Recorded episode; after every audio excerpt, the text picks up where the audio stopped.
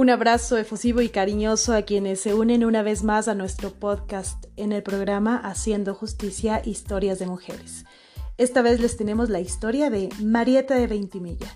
Así, tal y como la ve, como la siente y como la percibe Katia Yepes Padilla, que escribió el texto que ahora voy a leer. Marieta de Veintimilla, una mujer de libre pensamiento.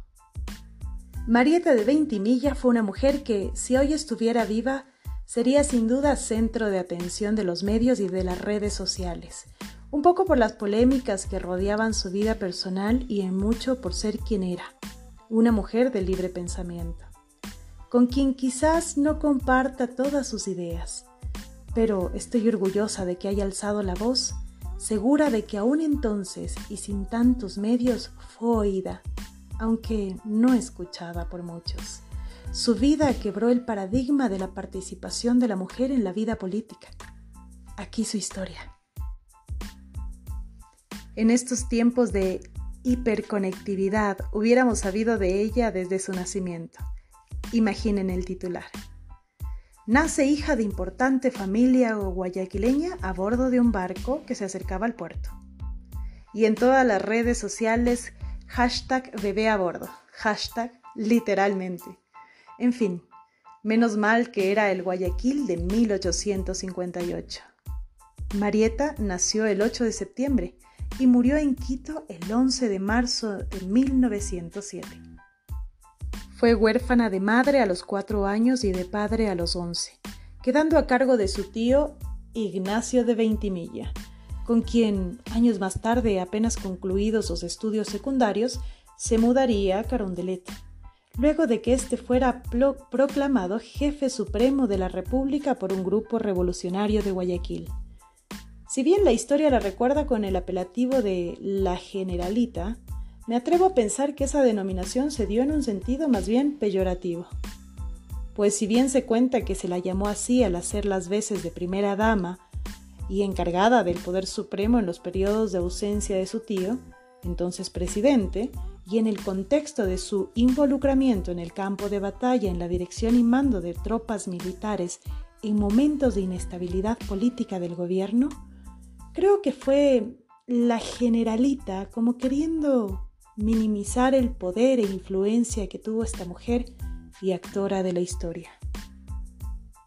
De Marieta de Veintimilla llegué a saber en mi adolescencia, al conocer de la polémica que en 1976 se habría desatado con la obra María Joaquina en la vida y en la muerte, texto que según su autor Jorge Dávila Vázquez constituía enteramente ficción, pero inspirado en personajes reales.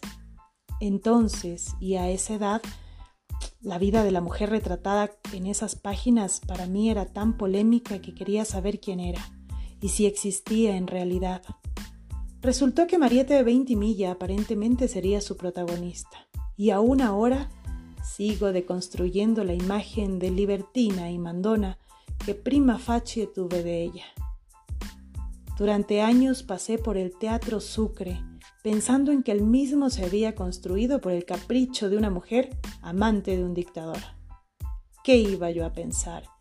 Que la historia que me habían contado era ficción cuando el teatro lo estaba viendo. Era la novela que me contaron, más la que yo me hice. Hoy encuentro importante dar a conocer que ese teatro está allí porque existió una mujer con amor al arte, a la cultura y al urbanismo, quien con sus fuertes influencias políticas aprovechó sus espacios para hacer obra. Una mujer que en pleno siglo XIX se atrevió a pensar distinto, incluso desde la promoción del llamado Paseo por la Alameda, que fue objeto de críticas al promover en el temprano 1878 que las señoritas de la época salgan al parque quiteño a pasear solas y con vestidos ligeros y de colores. Disposición contraria a la tradición de pasear tapadas y acompañadas de un hombre o de sus sirvientas con el pesado vestido negro que era impuesto por la beatería. Marieta destinó su propia casa como sitio de tertulias con intelectuales. haciendo de este espacio un lugar seguro para expresar libremente sus ideas, diciéndoles estamos bajo techo. Frase acuñada por los contertulios, vinculada al hecho de que por primera vez contaban con un espacio en el cual podían expresar sus ideas sin temores ni censuras. Marieta de Veintimilla se dedicó a, a promocionar también las bellas artes en espacios públicos se le atribuye la construcción del malecón de Guayaquil. Por su ideología y tras varios sucesos políticos, sufrió exilio, persecución y cárcel, pero fue una prominente escritora y periodista. Hay cientos de reseñas sobre su vida, incluso sobre su vida amorosa en la que siempre se refieren a ella como la, la sobrina del expresidente, del general, y es más fácil encontrar las críticas a sus obras que los textos que ella escribió.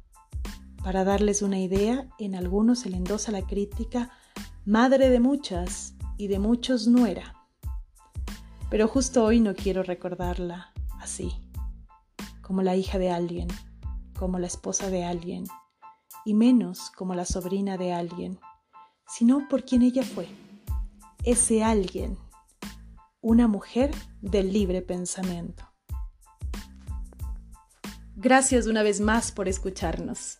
Les recordamos que este espacio está diseñado para ustedes, para compartir historias de mujeres y mujeres que han hecho historia.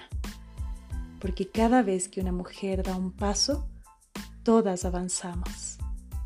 Escuchamos un texto de Katia Yepes Padilla en la voz de Jimena Rone Raez. Los esperamos en la próxima entrega. Hasta pronto.